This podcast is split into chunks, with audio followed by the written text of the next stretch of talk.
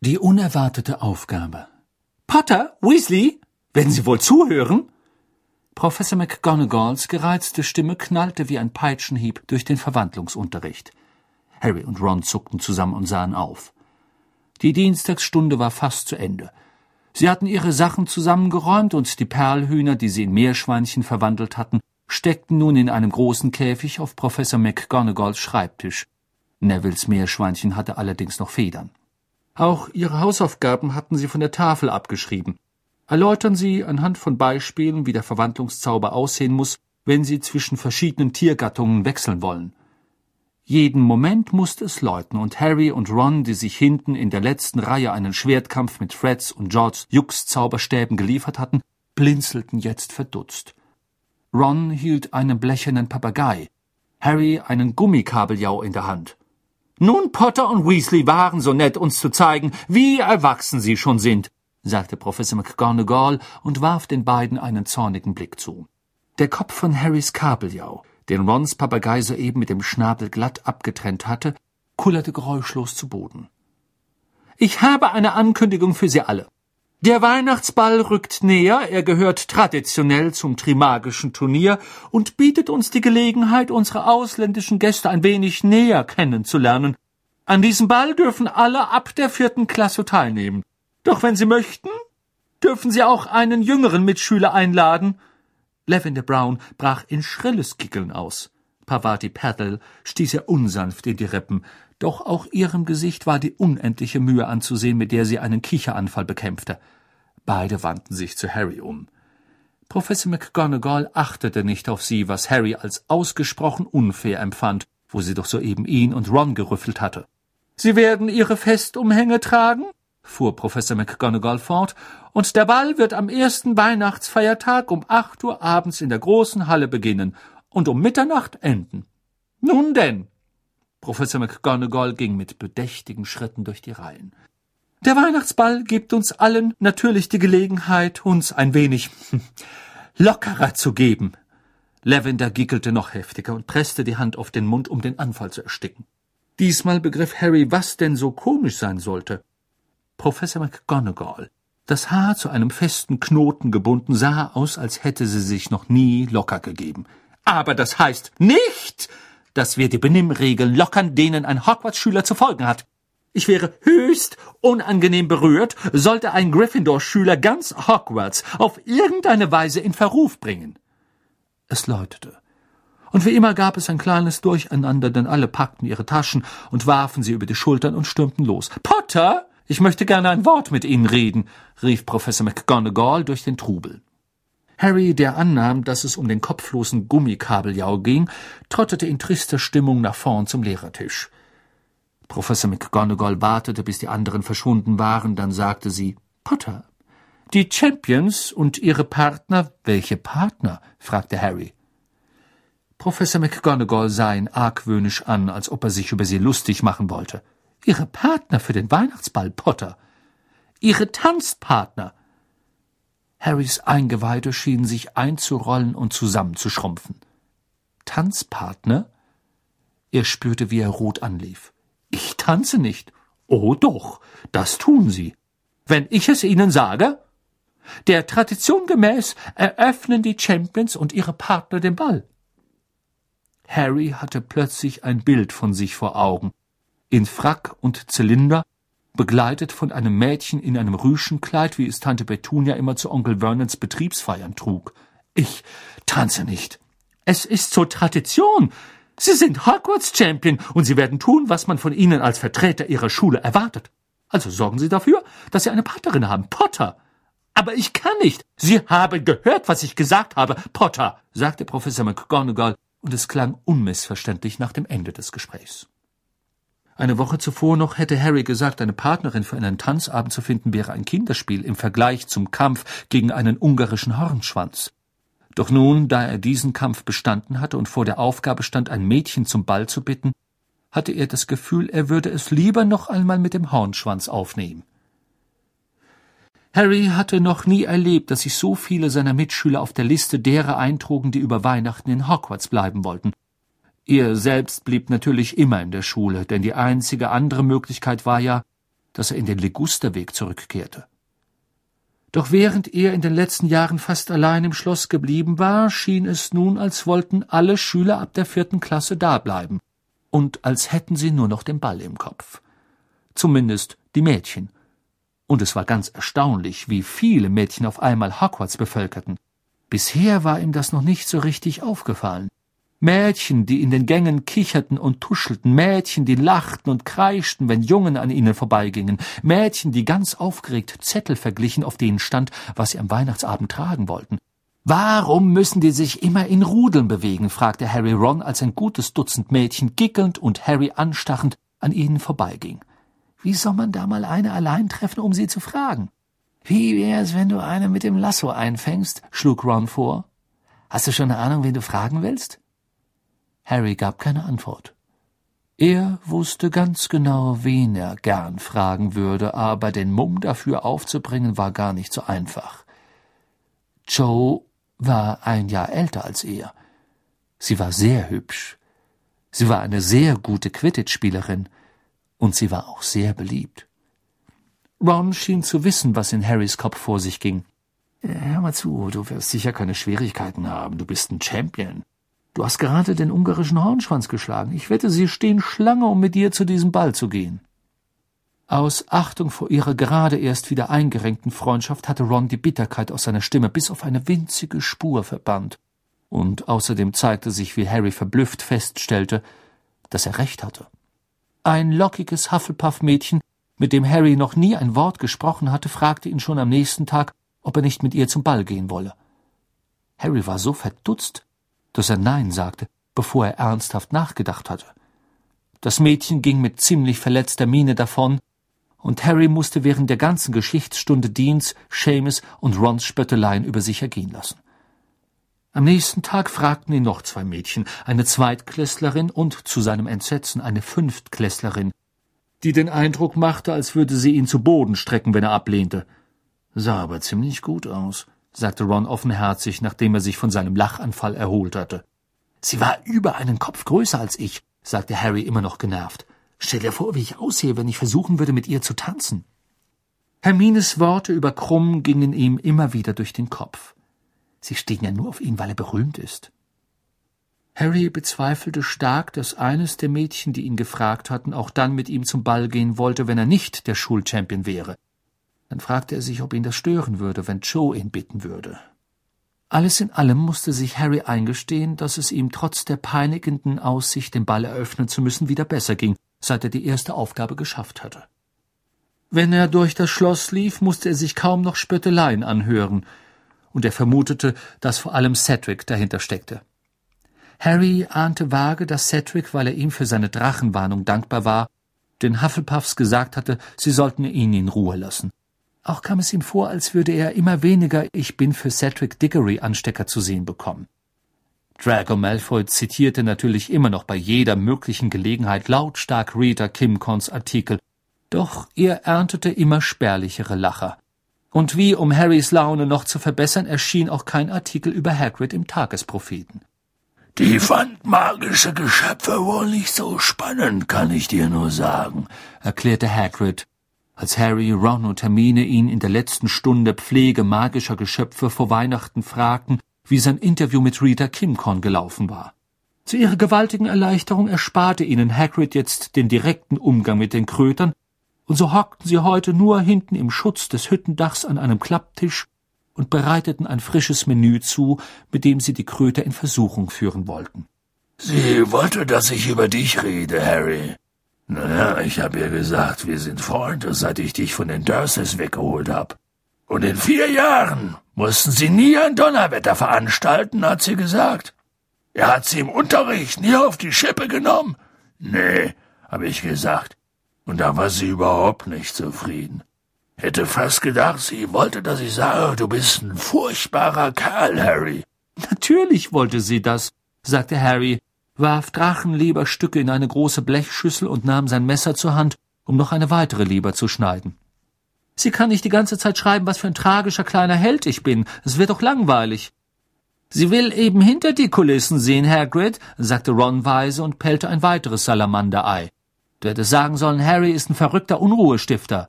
Das ist er aber nicht, sagte Hagrid und schien aufrichtig schockiert. Sie hätte Snape interviewen sollen, sagte Harry grimmig. Er wird bestimmt eines Tages so richtig über mich auspacken. Seit er an dieser Schule ist, übertritt er ständig Grenzen. Das hat er gesagt, sagte Hagrid unter dem Gelächter von Ron und Hermine. Tja, du hast vielleicht ein paar Regeln strapaziert, Harry, aber im Grunde bist du ein anständiger Kerl, oder? Schon gut, Hagrid. Kommst du eigentlich zu diesem komischen Ball an Weihnachten, Hagrid? fragte Ron. Dachte, ich könnte mal vorbeischauen, ja. Könnte ganz lustig werden, denke ich mal. Du eröffnest den Ball, nicht wahr, Harry? Wen nimmst du mit? Hab noch keine, sagte Harry und merkte, wie er schon wieder rot anlief. Hagrid drang nicht weiter in ihn ein. In der letzten Woche vor den Weihnachtsferien ging es immer turbulenter zu. Durch das ganze Schloss schwirrten Gerüchte über den Weihnachtsball, doch Harry glaubte nicht die Hälfte davon. Zum Beispiel hieß es, Dumbledore hätte bei Madame Rosmerta achthundert Fässer eingelegtes Fleisch gekauft. Es schien jedoch zu stimmen, dass er die Schwestern des Schicksals gebucht hatte. Wer genau diese Schwestern waren, wusste Harry nicht, da er nie eines dieser Zauberradios besessen hatte. Doch aus der wilden Begeisterung jener, die mit den Klängen des magischen Rundfunks MRF aufgewachsen waren, schloss er, dass sie eine sehr berühmte Musikgruppe sein mussten. Einige Lehrer, etwa der kleine Professor Flitwick, gaben es ganz auf, sie zu unterrichten, da sie mit den Gedanken doch ständig woanders waren. In seiner Stunde am Dienstag durften sie spielen, und er selbst saß die meiste Zeit bei Harry und sprach mit ihm über seinen tadellos gelungenen Aufrufezauber bei der ersten Turnierrunde. Andere Lehrer waren nicht so großzügig. Nichts würde zum Beispiel Professor Binz davon abhalten, seine Aufzeichnung über die Koboldaufstände durchzuwälzen. Da Binz sich nicht einmal durch seinen eigenen Tod vom Unterricht hatte abhalten lassen, vermuteten sie, dass eine Kleinigkeit wie Weihnachten ihn auch nicht aus der Bahn werfen würde. Es war erstaunlich, wie es Binz gelang, selbst die blutigen und lasterhaften Zeiten der Koboldunruhen so langweilig klingen zu lassen, wie Percys Kessel-Gutachten. Auch die Professoren McGonagall und Moody hielten sie bis zur letzten Minute des Unterrichts auf Trab. Und Snape dachte natürlich genauso wenig daran, sie im Unterricht spielen zu lassen, wie Harry zu adoptieren. Er starrte gehässig in die Runde und teilte ihnen mit, dass er sie in der letzten Stunde zum Thema Gegengifte prüfen würde. So ein Armleuchter, sagte Ron erbittert, als sie an diesem Abend im Gemeinschaftsraum der Gryffindors saßen. Am allerletzten Tag kommt er uns noch mit einem Test. Ruiniert die letzte Woche mit einer Unmenge Büffelei. Hm, du überanstrengst dich auch nicht gerade, oder? sagte Hermine und schaute ihn über den Rand ihrer Zaubertranknotizen hinweg an. Ron war damit beschäftigt, ein Kartenschloss aus seiner explosiven Mau-Mau-Karten zu bauen, mit denen sie immer Snape explodiert gespielt hatten. Und mit diesen Karten war es viel prickelnder als mit Muckelkarten, weil das Ganze ja jederzeit in die Luft fliegen konnte. Es ist Weihnachten, Hermine, sagte Harry träge. Er fläzte sich in einem Sessel am Feuer und las jetzt zum zehnten Mal Fliegen mit den Cannons. Hermine versetzte auch ihm einen strengen Blick. Ich hätte gedacht, du tust etwas Nützliches, Harry, wenn du schon deine Gegengifte nicht lernen willst. Was zum Beispiel? fragte Harry und sah zu, wie Joey Jenkins von den Cannons einen Klatscher gegen einen Jäger der flammenden Fledermäuse knallte. Dieses Ei! Nun ist aber gut, Hermine. Ich habe doch noch Zeit bis zum 24. Februar.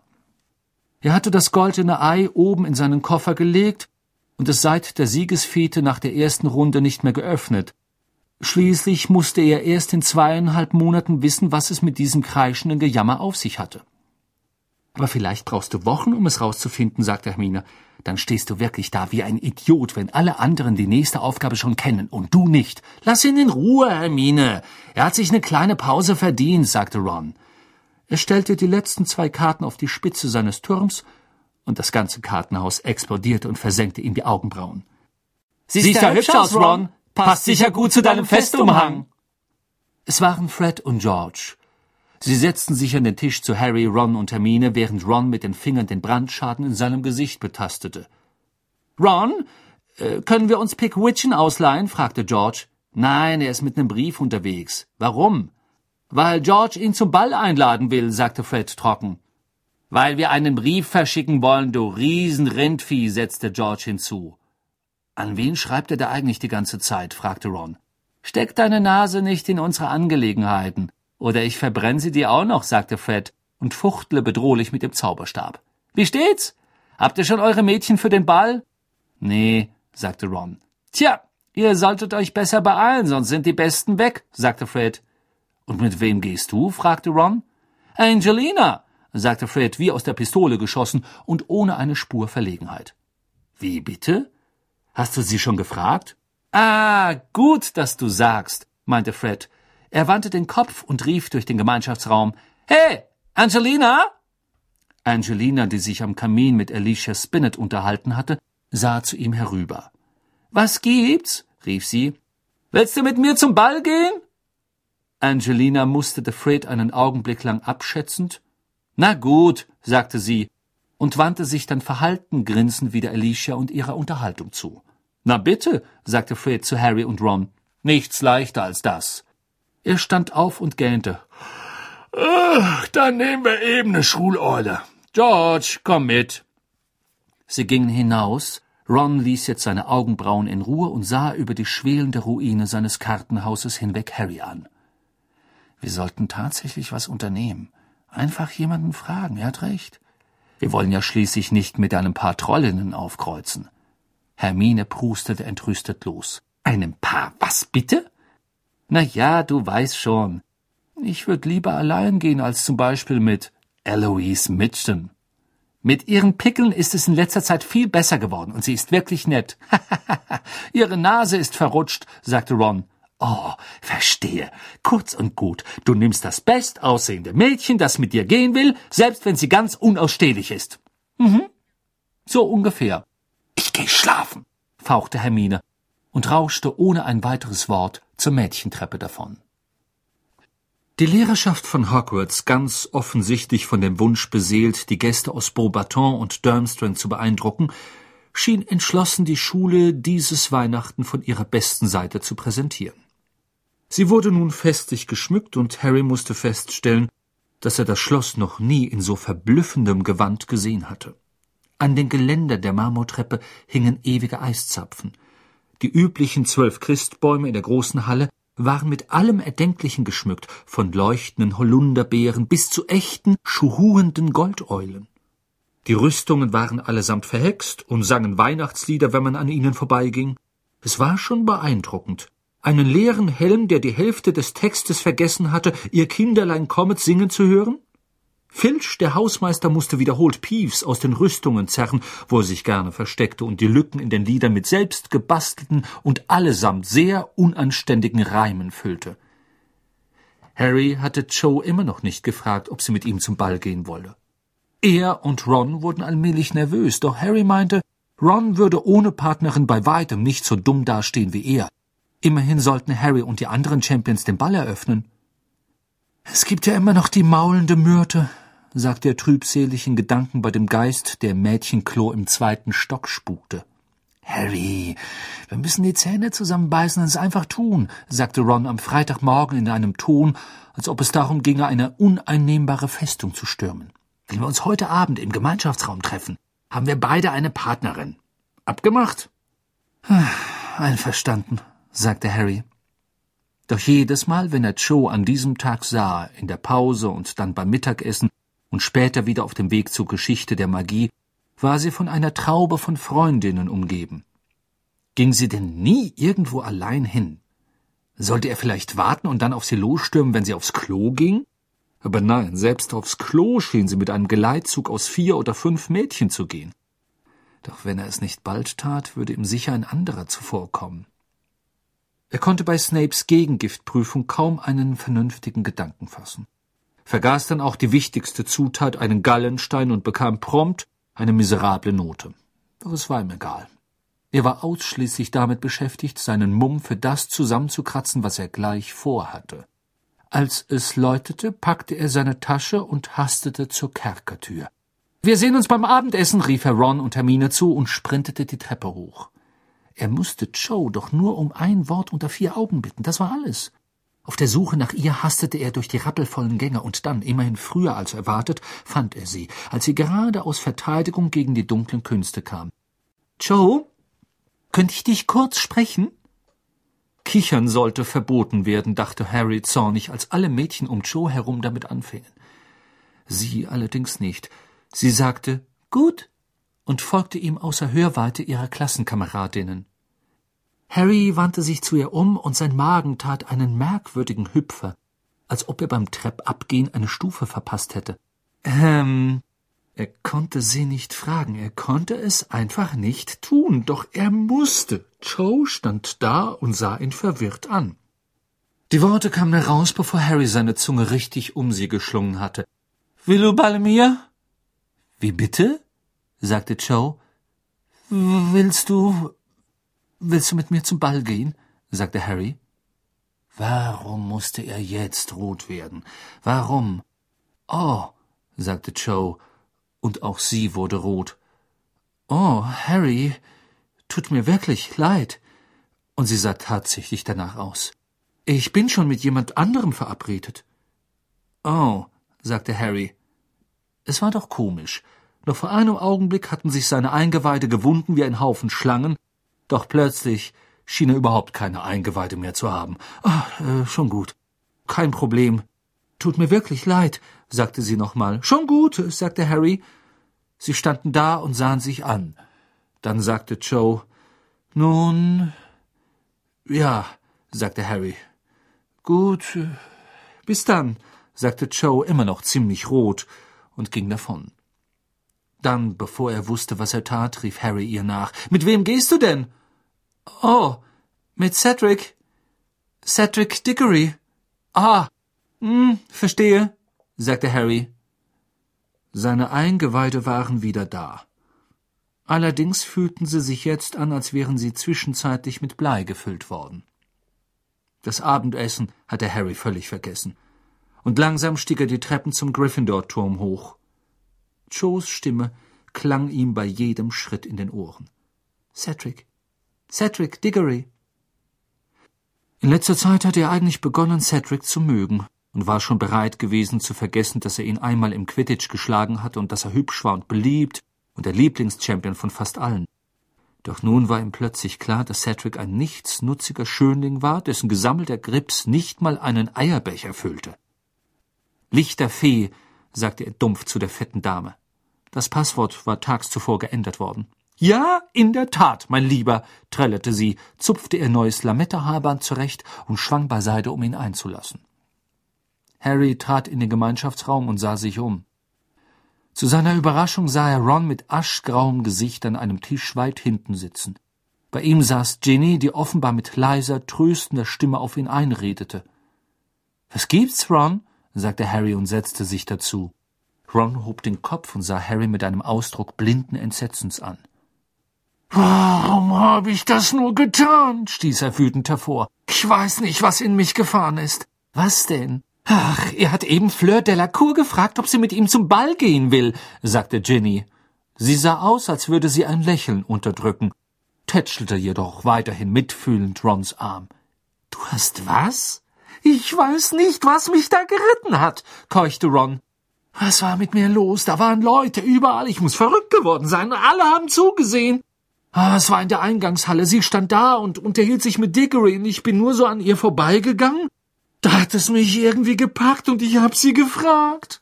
Ron stöhnte und schlug die Hände vors Gesicht. Er sprach weiter, doch seine Worte waren kaum zu verstehen.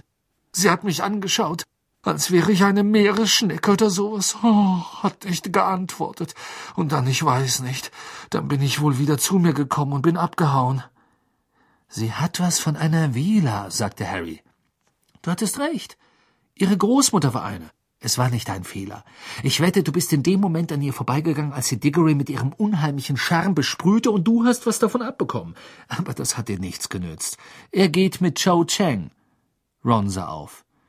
Ich habe sie eben noch gefragt, ob sie mit mir kommen will, und sie hat es mir erzählt. Ginny hatte plötzlich aufgehört zu lächeln. Das ist doch verrückt, sagte Ron. Jetzt sind wir die Einzigen, die niemanden haben? Naja, außer Neville. Hey, rat mal, wen er gefragt hat. Hermine. Wie bitte? Harry war durch diese verblüffende Neuigkeit ganz von den eigenen Sorgen abgelenkt. Ja, stimmt, sagte Ron und fing an zu lachen, was ihm wieder ein wenig Farbe ins Gesicht trieb. Er hat es mir nach Zaubertränke gesagt. Sie sei ja immer so nett zu ihm gewesen, hätte ihm bei den Hausaufgaben geholfen und alles, aber sie hätte gesagt, sie sei schon verabredet. Denkste? Sie wollte nur nicht mit Neville, na ja. Ich meine, wer will das schon? Hört auf, sagte Ginny gereizt. Lacht nicht! In diesem Augenblick kletterte Hermine durch das Porträtloch. Warum wart ihr beide nicht beim Abendessen? Weil. Seid still, ihr beiden, weil sie gerade eben Körbe von zwei Mädchen gekriegt haben, antwortete Ginny. Das ließ Harry und Ron verstummen. Wie nett von dir, Ginny, sagte Ron säuerlich. Alle gut aussehenden sind schon weg, Ron, sagte Hermine schnippisch. Eloise Mitchen sieht allmählich immer hübscher aus, oder? Nun, ich bin sicher, irgendwo findet ihr irgendeine, die euch haben will. Doch Ron starrte Hermine an, als würde er sie plötzlich in einem ganz anderen Licht sehen. Hermine, Neville hat recht. Du bist tatsächlich ein Mädchen. Ah, gut beobachtet. Nun ja, du kannst mit einem von uns gehen. Nein, kann ich nicht. Ach, nun hab dich nicht so. Wir brauchen Partnerinnen. Wie stehen wir denn da, wenn wir keine haben? Alle anderen haben welche. Ich kann nicht mit euch gehen, sagte Hermine errötend, weil ich schon jemanden habe. Nein, hast du nicht. Das hast du nur gesagt, um Neville loszuwerden. Ach, wie genau du das weißt, sagte Hermine, und ihre Augen blitzten gefährlich. Nur weil ihr drei Jahre gebraucht habt, Ron, heißt das noch lange nicht, dass kein anderer bemerkt hat, dass ich ein Mädchen bin. Ron starrte sie an. Dann begann er wieder zu grinsen. Schon gut. Schon gut. Wir wissen, dass du ein Mädchen bist. Ist es jetzt gut? Kommst du nun mit oder nicht? Ich hab's dir doch gesagt. Ich gehe mit einem anderen. Und sie stürmte in Richtung Mädchenschlafsaal davon. Ron sah ihr nach. Sie lügt, sagte er matt. Tut sie nicht, flüsterte Ginny. Und wer soll es denn sein? fragte Ron. Das erzähle ich dir nicht. Es ist Ihre Angelegenheit, sagte Ginny. Na schön, sagte Ron, der höchst missgelaunt aussah. Das wird mir allmählich zu dumm. Ginny, du kannst mit Harry gehen und ich werd einfach. Das geht nicht, sagte Ginny, und nun lief auch sie scharlachrot an. Ich gehe mit mit Neville. Er hat mich gefragt, als Hermine Nein gesagt hat, und ich dachte, wisst ihr, ich äh, würde sonst nicht mitkommen können, ich bin doch noch nicht in der vierten Klasse. Sie sah ganz elend aus. Ich glaub, ich geh mal runter zum Abendessen, sagte sie, stand mit hängendem Kopf auf und kletterte durch das Porträtloch. Ron sah Harry mit hervorquellenden Augen an. Was ist bloß in die beiden gefahren? fragte er. Doch Harry hatte gerade Pavati und Lavender durch das Porträtloch hereinkommen sehen. Die Zeit war reif für einen Befreiungsschlag. Warte ihr, sagte er zu Ron, stand auf und ging geradewegs auf Pavati zu. Pavati, möchtest du nicht mit mir zum Ball kommen? Pavati überkam ein Kicherkrampf. Harry wartete mit in der Tasche gekreuzten Fingern, bis sie sich beruhigt hatte. Ja, eigentlich schon, sagte sie endlich und wurde feuerrot. Danke, sagte Harry erleichtert. Lavender, möchtest du mit Ron gehen? Sie geht schon mit Seamus, sagte Pavati, und die beiden fingen noch heftiger an zu kichern. Harry seufzte. Wisst ihr vielleicht, Mädchen, das mit Ron gehen würde, sagte er mit gedämpfter Stimme, damit Ron nichts hörte. Was ist mit Hermine Granger? sagte Pavati. Sie hat schon jemanden. Pavati schien verblüfft. Oh, wen? Harry zuckte die Achseln. Keine Ahnung. Also, was ist mit Ron? Hm, na ja, sagte Pavati langsam. Ich glaube, meine Schwester würde vielleicht. Ähm, Padma, weißt du, in Ravenclaw. Ich frag sie, wenn du möchtest. Ja, das wäre klasse, sagte Harry. Und sag mir Bescheid, ja? Er ging mit dem Gefühl zu Ron zurück, so viel Mühe wäre dieser Ball doch nicht wert. Hoffentlich saß Padma Paddles Nase genau in der Mitte.